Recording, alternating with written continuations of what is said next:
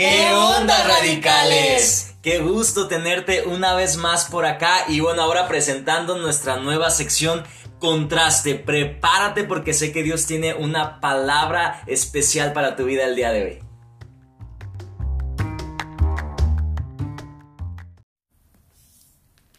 Hola joven, ¿cómo estás? Nos encontramos una vez más en contraste y en esta ocasión el tema será constancia contra inconstancia. Para comenzar te invito a que vayamos a leer Primera de Corintios 15, 58 y dice, Así que hermanos míos amados, estad firmes y constantes, creciendo en la obra del Señor siempre, sabiendo que vuestro trabajo en el Señor no es en vano. Constancia contra inconstancia. Va comenzando el año y de seguro ya nos hicimos nuevos metas, nuevos propósitos, pero te haré una pregunta, ¿qué sucedió con las antiguas metas y propósitos que te hiciste? ¿Cuánto tiempo duraron? Muchas veces nos duran un día, una semana, un mes o cuántos de esos realmente se volvieron parte de tu estilo de vida. El día de hoy vamos a analizar qué sucede cuando somos constantes o inconstantes. Y para comenzar, veremos un ejemplo de inconstancia en la Biblia y para esto vamos a ir a Ezequiel 16:30. Dios habla a Jerusalén y le dice cuán inconstante es tu corazón. Y si vemos el ejemplo del pueblo de Israel, vemos un pueblo que Dios lo liberó de, de, Egipto, de la esclavitud, y vemos un pueblo que comenzó adorando a Dios, que comenzó celebrando fiesta en el desierto, pero después el mismo pueblo estaba adorando un becerro de oro, después el pueblo estaba decidido a ir a conquistar la tierra prometida, pero en el camino empezaron a renegar de Dios y a quejarse del alimento y desear regresar a la vida que llevaban antes. Después vemos al mismo pueblo yendo a conquistar la tierra de Jericó y derribar los muros a través de su alabanza y después vemos a este mismo pueblo metiéndose eh, eh, a desobedecer a Dios, a tomar las costumbres de otros pueblos y a tener ídolos de, eh, en medio de ellos. Vemos un pueblo muy inconstante que a final de cuentas no llegó a nada, no logró cumplir el propósito que Dios tenía para ellos. ¿Cuántas veces hemos sido así, joven? ¿Cuántas veces nos hemos propuesto muchas metas, nos hemos propuesto eh, o hecho propósitos? ¿Cuántas veces son buenos, buenos hábitos leer la Biblia, orar, servir a Dios, entrar a un ministerio? Pero ¿cuánto nos dura esta emoción? ¿Cuántas veces ha sido solo una emoción?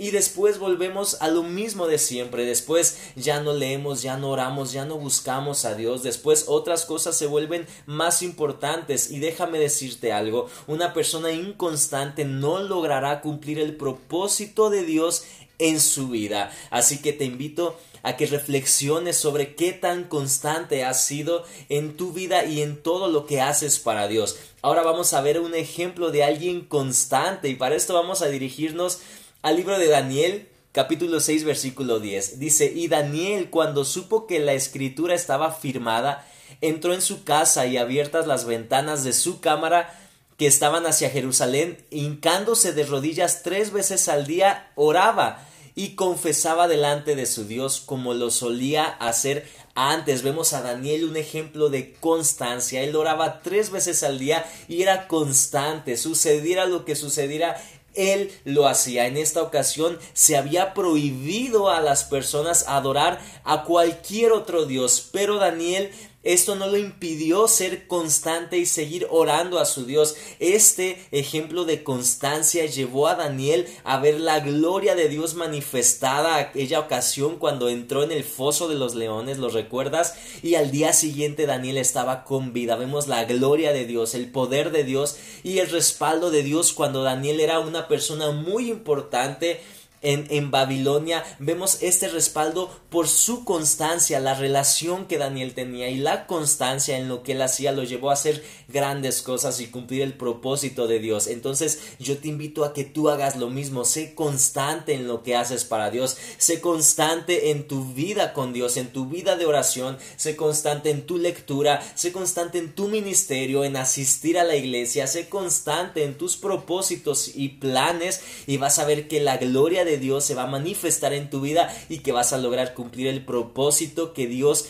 tiene para tu vida, joven. Así que te invito a que cierres tus ojos un momento y dile, Señor, te pido que me ayudes a ser constante en todo lo que yo haga. Eh, te pido que mi constancia me lleve a ver tu gloria y tu poder manifestada en mí y que pueda cumplir el, el plan y el propósito que tienes para mi vida. Ayúdame a ser constante. En el nombre de Jesús. Amén y amén. Bendiciones, joven.